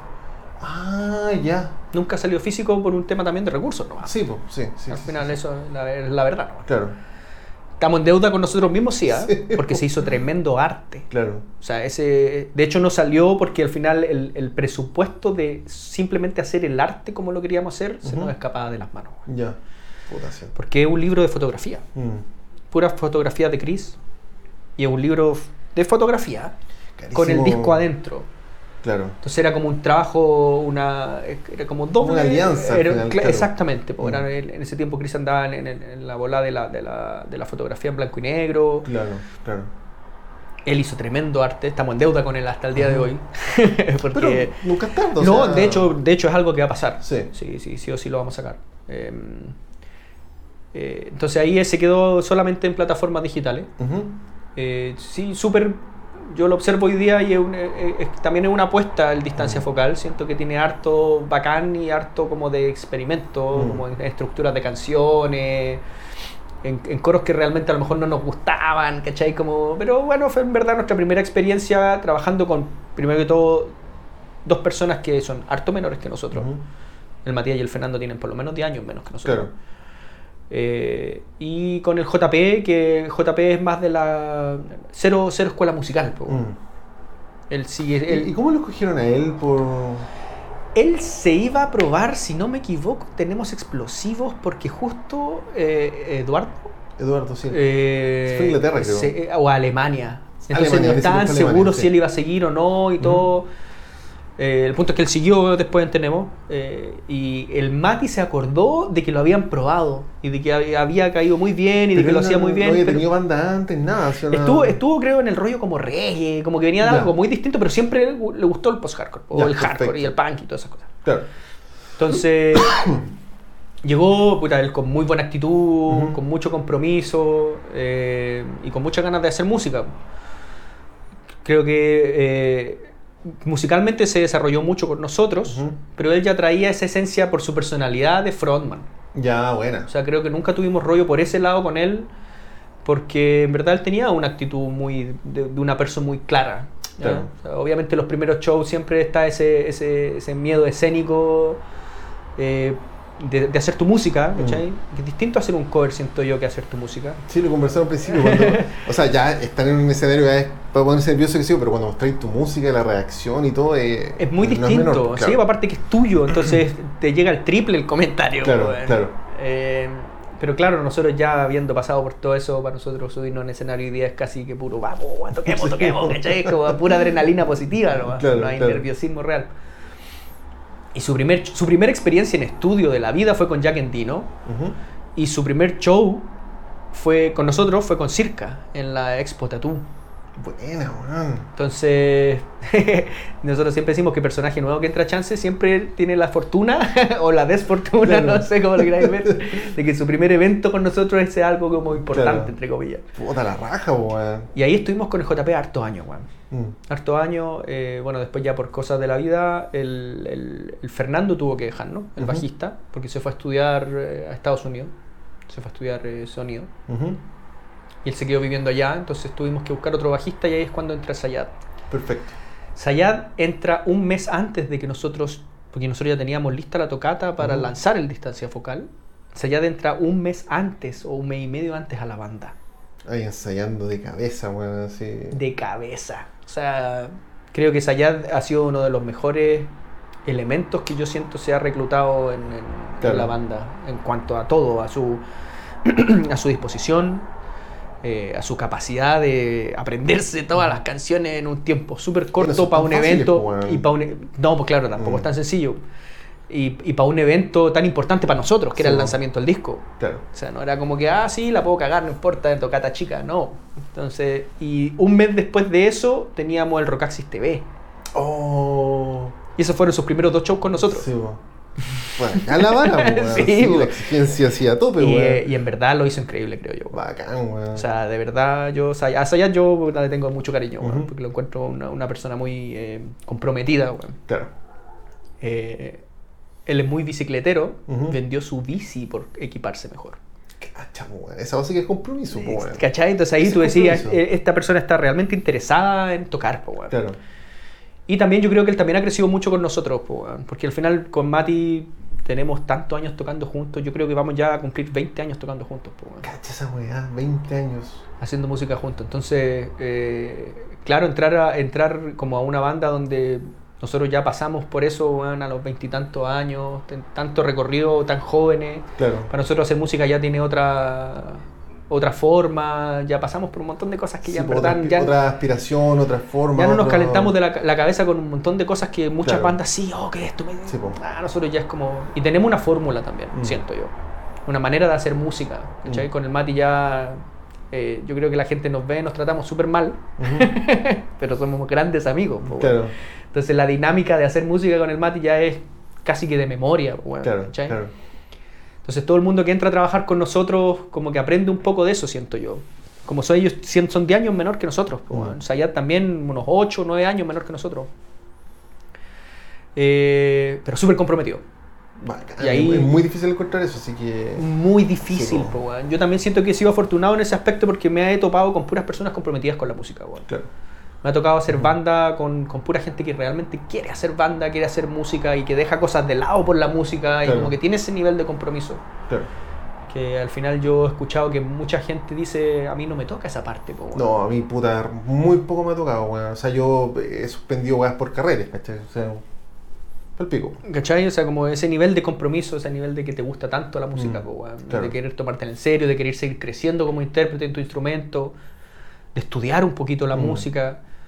Eh, sí, afortunado ahí. Mm. Y ahí ya esa formación estuvo bastante tiempo hasta que el Matías Acuña eh, Se también. fue a México. Sí, No, no, no, no. De hecho, antes se fue de la banda porque empezamos a tener dificultades porque él eh, estaba en demasiados proyectos Ah, y ya. empezó a priorizar otras Sí, cosas. estaba en Slow Kiss. no Estaba en el en Slow Kiss, estaba en el Termo Explosivo, estaba Sí, con nosotros y estaba haciendo un montón de otras cositas Mm. porque al final él, está- clases él, él también. estaba levantando su carrera como baterista Sí, también. Pues, Sí, entonces, pues, es sesionista y todo, así que. como entonces. Eh, ahí se fue él eh, y entró otra persona, eh, como estuvo como un año con nosotros, pero no fluyó ahí nada. Mm.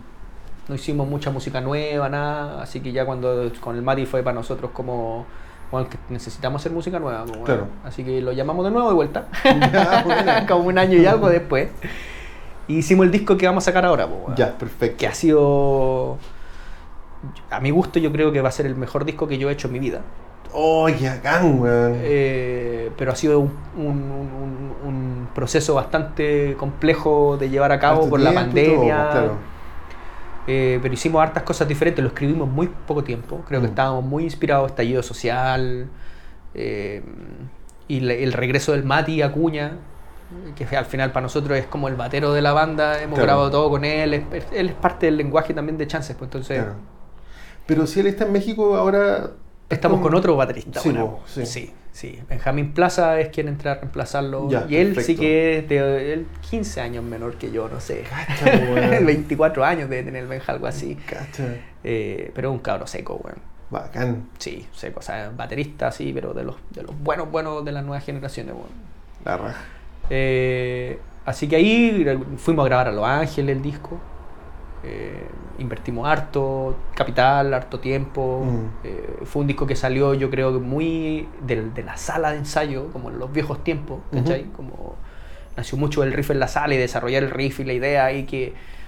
Y, y el compromiso que nos hicimos era que todos los temas nos tenían que gustar a todos.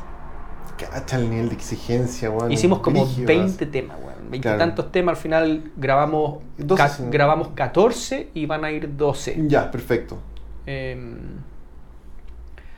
sí, hay un trabajo. Bueno, y ahí, pandemia, nos deja el JP. Oh, El vocalista. Sí.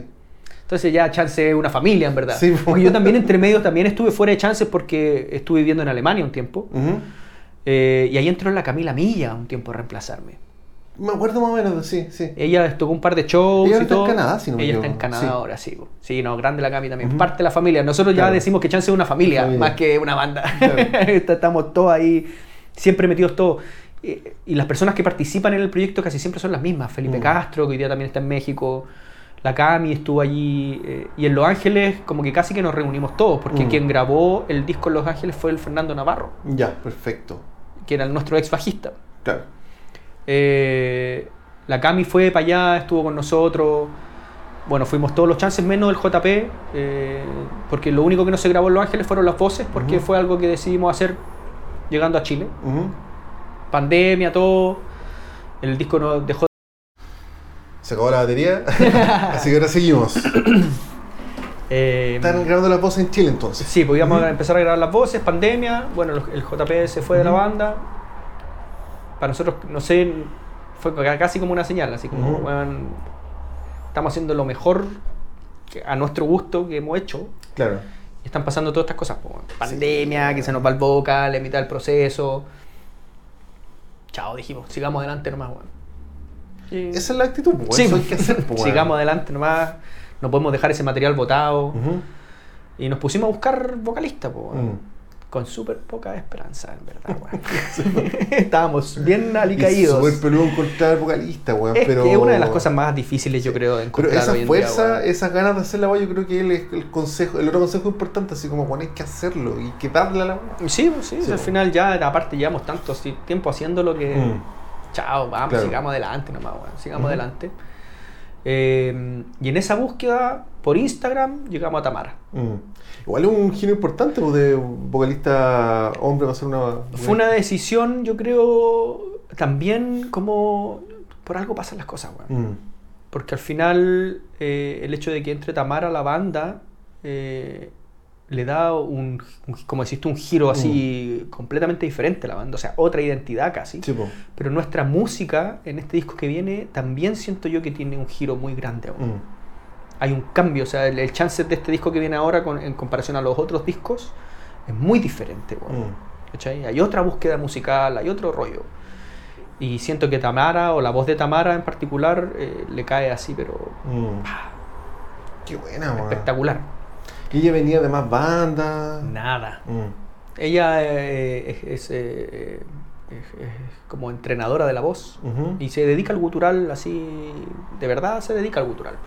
Eh, Entrena eso, Claro. eh, hizo, hizo clases, o sea, tomó clases en verdad ella, con gente de afuera y todo, se- está muy preparada en ese, en ese aspecto. Em, pero con cero experiencia real. Claro, como de banda, digamos. de, banda, de estudio, de tocata. eh, entonces, claro, fue también todo un, todo un tema. Estuvimos un año trabajando con ella antes de meternos a grabar las voces.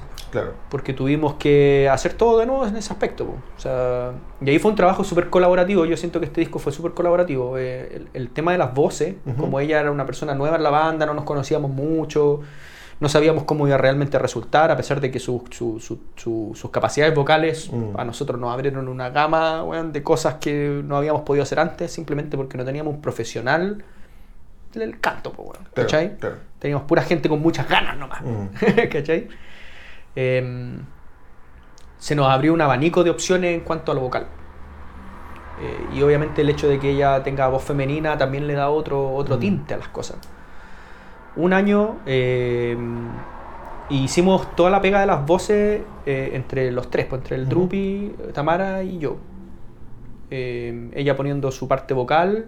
Obviamente el- nosotros al final decidimos que ella era porque le mandamos un tema nuevo y ella compuso inmediatamente algo encima Ya, perfecto. de su autoría, su letra, su, su línea vocal. Nosotros después lo editamos para que sonara un poquito más a lo nuestro, pero, pero al final servía todo. Claro, claro. Eh, entró, hicimos un trabajo súper importante ahí, yo creo, con ella, de encontrar su identidad en la banda. Ya, está pegado. Sí, mucha pues, pega. de que ella se encuentre también como vocalista. Eh, así que ahí hicimos un, un trabajo súper eh, como eh, en común, o sea, Matías estuvo muy encargado de todo, lo, de todo lo que es como las melodías rítmicas, como que se, hizo un feedback ahí muy importante entre ellos dos en cuanto a, a la parte como musical, y conmigo fue las letras. Mm. Eh, está, el- está el disco casi todo escrito por mí en cuanto a lo, a lo- a lo escrito y, y compuesto por Matías en cuanto a lo vocal y con todo lo que todas las capacidades de la Tamara. O sea, Claro. todo lo que realmente se podía hacer y lo que no, porque nosotros ya con tanto rango decíamos, Sí, ya, bueno. esto, lo otro, ahí", pero decía, ya, pero esa va está estaba inhumana, Claro, ¿cachai? claro. Como pasar de aquí para acá no, no es tan real. po. Claro, claro. Entonces ya fue un poco en freno también, pues, o sea, nos puso ahí en la, ya, esto, es- esto, esto es lo que yo realmente puedo hacer, ¿cachai? Ujú. Así que no, fue un trabajo súper entretenido. eh, eh, trabajar con una chica en la banda también nos da otra dinámica de Otro trabajo. aire, po, con otra- eh, otro- otra visión. E- Ella también tiene muchas ganas de entrar como en todo el rollo estético, Ujú. ¿cachai? Tiene otro ojo, tiene otra Claro. gana también mucho menor que nosotros.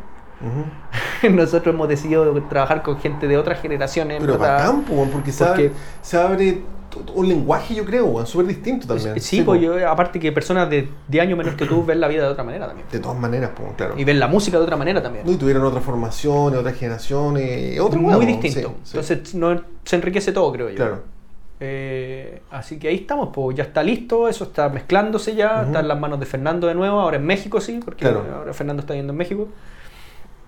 Eh, esperamos tener el primer single, yo creo que a mediados de junio. Ya, perfecto.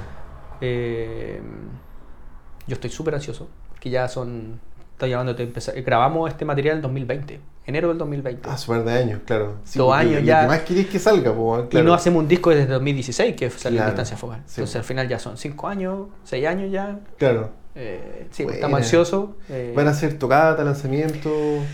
Hicimos un show ahora en enero que pasó. El Clama. Sí, en el Clama, cuando se fue el Mati. Eh, fue el primer show de Tamara en su vida con una banda. Entonces fue bastante especial. Eh, ahora vamos a tocar eh, en agosto nuevamente en el Clama. Perfecto. Y luego el lanzamiento lo tenemos pronosticado, no, no tenemos la, fecha exacta, sí, pero eh, la primera semana de diciembre. Ya, perfecto. Pero el disco sale sí o sí este año. Ya. sí o sí, güey. ya, la raja. Eh, no, y estamos contentos con eso, weón. De verdad yo siento Joder, que... de escucharlo, weón. De, de verdad yo siento que hicimos un trabajo así ya mucho más eh, maduro, weón. Claro, no se Como tomaron su tiempo, pero claro, la pega que hay detrás de ese disco es una locura, po. Sí, sí, sí, mucho más conciso siento yo también, mucho más mucho más claro en cuanto a lo musical y con las mismas personas de siempre, weón. O sea, las voces las grabó el, el Rodrigo Arias, que fue el sonidista de Humana toda la vida. Claro. Eh, Es Muy familia, weón, la cagó. Es que eso es, po, Muy ¿cachai? familia, sí. Na- lo- Fernando lo plasmó allá en, en Los Ángeles.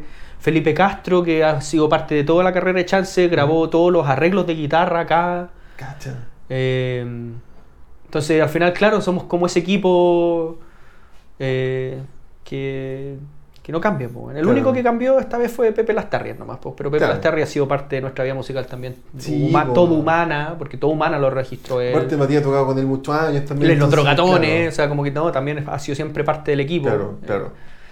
Pero claro, al final Chance se convirtió como en esa. Todos los amigos a la, Sí. a la banda, ¿no? A todo, cada uno lo que sabe hacer. Y, y siempre hemos funcionado así, creo que por eso también ha resultado como ha resultado, weón. Claro. Porque somos hartos de pasteleros tus pasteles, hermano. Sí. Somos, en verdad, ¿para qué nos vamos a dar la de súper artista y que sabemos hacerlo todo? Siempre nace de nuestra creatividad, pero cada uno que haga su parte. Como... Pero weá también es un buen consejo porque yo he estado en esa weá y muchas bandas hacen la no, hazla tú y, y ensambláis quizás muy buena música y todo, pero en, un arte que quizás no es coherente. Entonces ustedes igual han sido matidos para eso, pues para darle, como tú decís, pasteleros pasteles, pues weón. Sí, sí, cada uno Mm. que, sabe, que haga lo mejor que sabe hacer nomás. Claro. Y, y delegar, porque al final igual Mm. cuando es tuyo, cuando es tu guaguita, es, a, veces es difícil soltar algunas cosas que Mm. queden en manos de personas que no sabís si realmente van a hacer lo que tú sentís que tiene que sonar o que tiene que pasar. weón. Claro, claro. Pero nada, sí, al final siempre soltamos. ¿Cachai? Sí, y eso enriquece mucho todo. weón. Puta, Eh, qué buena. Por eso yo creo que este disco que se- de verdad yo le tengo así mucho cariño y siento que de verdad es, es lo mejor que hemos hecho así después del Views. Claro. Así como esa sensación de que, bueno, aquí hicimos un disco bacán. Este. Puta la raja, qué buena. sí, bueno, en todo sentido, en todo sentido. Musicalmente, en, en- en- en- en- en- en- en cómo lo grabamos, cómo lo registramos, en la calidad que quedó, porque también Claro. hicimos un montón de cosas distintas. Bueno, trabajamos weón, con gente allá en Los Ángeles, Mm. Y ahí también uno aprende la diferencia de por qué siempre el disco de los gringos sonaba como Sí, distinto al de uno y nunca uno, el de uno no sonaba tan fuerte, ¿cachai? O, sea, como con el nivel de... Aprendimos todos esos pequeños detalles que en Claro. verdad... O sea, ya lo sabíamos, pero nunca habíamos tenido realmente los recursos para hacerlo. weón. Claro. Ahora ya estamos más viejitos, estaban los recursos, existió la oportunidad, la tomamos y lo hicimos. ¿no? O sea, al final, a esta altura ya es como, como ese gustito. ¿no? O sea, al Sí, final nosotros seguimos haciendo música porque nos gusta la música. ¿no? Es que eso es, eso es- No porque nos dé de comer la banda, es, claro. o, ¿cachai? Es como, Eso es. Y al final es como salen mejor las cosas, weón. Sí, Sí. Y de aquí para adelante siempre así nomás, en verdad. Claro. O sea, esa es nuestra visión, por lo menos con el Drupi, eh, que es como hagamos música porque. Sí, me acuerdo que comentamos eso, como que la, la intención, cuando ya tenéis treinta y tanto, weón, ya hasta el tema de la pega, las cuentas, qué sé yo, tus ganas de hacer música son más por un tema de satisfacción personal y por dejar algo, por dejar un legado, y ese sueño, weón, de dejar el limusina, ganar plata, como que ya fue, weón, si eso... Y si llega, llega, va a llegar solo, ¿cachai? Sí, O sea, sí, si en algún si momento la pasa algo, pero- sí, pero si no, ya no es el, Pero claro, no la, es el fin. pero la música no nace con ese fin, pues, y eso No. yo creo que es lo importante al final. sí, Y, yo, y yo recomiendo a todo el mundo, en verdad, soltar ese, ese, ese como esa expectativa tan, Sí, tan eh, como de, de la industria, weón. Oye, y real también, pues no. Porque eh, estamos en un país donde el mercado es enano. mm, sí. Eh, los recursos son pocos. Mm, Eh, los profesionales que se dedican a tu área musical son súper pocos también. Eh, entonces, yo creo que eh, si van a hacer música, hagan música porque les Mm. gusta hacer música, porque de verdad creen en su música. Claro. Más que en verdad crean que su música puede llegar a darles de comer, Mm. ¿cachai? Algunos tienen la fortuna de que sí, Puta, en Chile se Y- 10 hueones con cuevas. y la raja, ¿cachai? Sí. Eh, generalmente es música más que está dentro de lo que se mueve en el mercado. Claro. Porque al final creo que hay que hacer esa diferencia entre, entre el, el arte y un producto. Mm, sí, po. Porque al final, ¿para qué estamos con cosas? La industria necesita productos, la industria Sí, necesita bueno. mover dinero. La, la- Y la- siempre ha sido así también, sí. ¿cachai? Y ya no estamos en los 90 donde de repente había ese cazador de talentos, ¿cachai? Que Mm. descubría un grupito de personas que hacían música bacán y que ese- en ese tiempo esa música podía llegar a ser un producto. Hoy en día el producto es otra música, Mm. la música urbana, ¿cachai? O sea, como que hay... Eso es lo que mueve el dinero y al final eso es la- a lo que la industria apela. Claro. claro. Porque al final eso es lo No, que y- mueve la y- industria. Y, pues, la- pagan por tocar también es, es otra música, pues la pachanga, que sigue la música de matrimonio, la cueca, así que no sé, pero. eh, pero claro, la música de nicho como la que hacemos nosotros, no, pues tenemos que eh, entender, puta, quizás peludo asumirlo, quizás un chachazo realidad, pero no, pues tenéis que apuntar a un nicho que es así, pues, como tú decías. Sí, muy o sea, pequeño. sí, pues. ¿no? Y, y- y si, y si te sacáis esas expectativas del camino, Empezás a pasar mejor, weón. mucho mejor, Sí. weón. Mucho mejor. Y Sí. todo eso al final se traduce en el material que tú sacáis, Sí, weón. sí. Y lo, y lo otro que yo también siempre recomiendo es que hagan discos, weón. Mm. Porque se dejó eso, no necesariamente disco físico, sino que Claro. el concepto de unir 10 canciones, 11 canciones que tengan coherencia entre sí, que, Claro. porque es un ejercicio que ya casi no lo están haciendo Sí, las nuevas pues, hace muy generaciones. poco, muy, muy poco. Sacan single, sacan single tras single, y como que al final, no sé, weón, como que queda ahí, siento yo. Mm. Como que no, no- hay mucha nueva propuesta. Yo estoy, yo estoy en, constante, en constante búsqueda de, de- de música, eh, de ir a escuchar banda.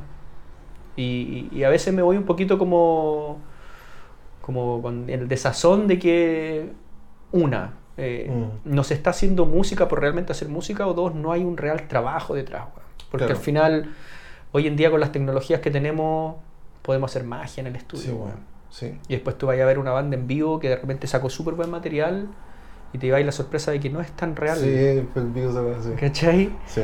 Entonces, eh, son esas dos cosas, weón. Si vais a hacer música, hazla porque de verdad creí en tu música y, y trabaja duro en eso, Sí. weón. Trabaja duro. eh. Y puta que paja que nosotros entendimos esa weá tan viejo, weón. Siento que mis 20 yo lo pasé estresado para hacer crecer una weá que nunca iba a crecer, ¿cachai? Como que, que ganas de haber disfrutado este proceso como estoy disfrutando ahora, puta, más joven, weón. Es, Absolutamente, weón, absolutamente. A pesar de que yo no me puedo quejar, weón, Mm. ¿cachai? O sea, porque igual me pasaron cosas Sí, muy joven, sí.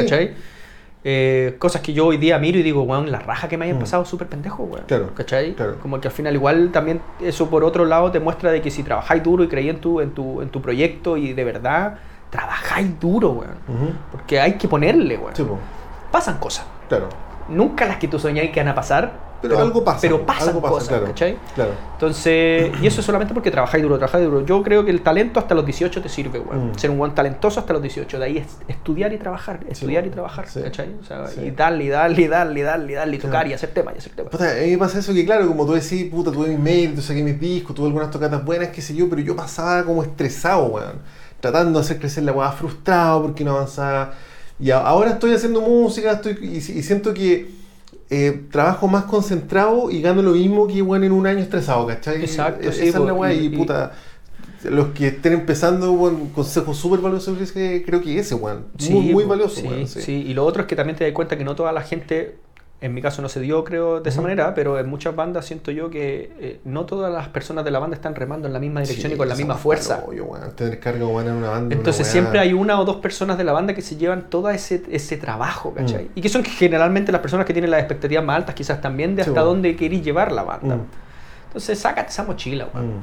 Sácatela porque en verdad no tiene sentido, weón. Sí, no tiene sentido. Disfruta el proceso de hacer música.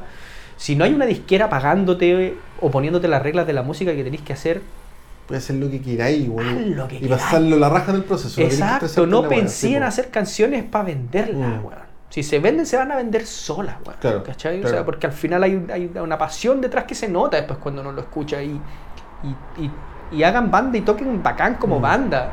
Porque a veces yo voy y veo, oye, weón, ese guitarrista toca la raja, pero la banda no me suena a banda. Claro, claro.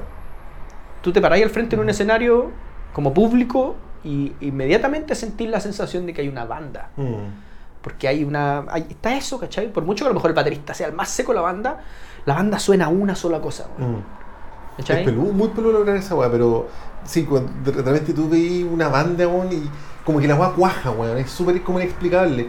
Y también, claro, de repente hay una weá que la música puede estar piola, weón, puede ser bueno, pero están todos mirando para un lado, weón. No hay una dinámica No hay entre ellos mismos. Claro, claro. Claro, No hay una entonces. identidad, weón. Entonces sí, si vayas Sí. a ser banda, ocúpate de que sea banda y no seas solo tú, porque también están los egos de por medio, Sí, po. uno pasa por un Sí. montón de procesos cuando hace banda. Sí, weón. sí. Entonces sí, sacarse esa mochila, las expectativas, weón, son innecesarias, creo yo, weón. Mm. Hagan música porque les gusta hacer música. Que creo que es la weá más valiosa, al final es lo que te va a llevar para el resto de la vida, weón. Claro. Eh, hiciste música, hagan discos, hagan, hagan cosas como más que hacer tu single en tu pieza, weón. Sí, y saca tu música de tu pieza, esa es otra weá. Claro, sí, publicarla. Publícala y sale a tocarla, weón. Mm. Sale a tocarla porque yo te la puedo escuchar por Spotify, bacán, oye, weón, esa weá te quedó bien grabada, buena idea, buenos riffs, te voy a ver en vivo, nunca tocáis en vivo. Claro. No existe tu banda entonces, Sí, po, po. weón. Sí. Eres tú y tu pieza y tu interfaz. Claro.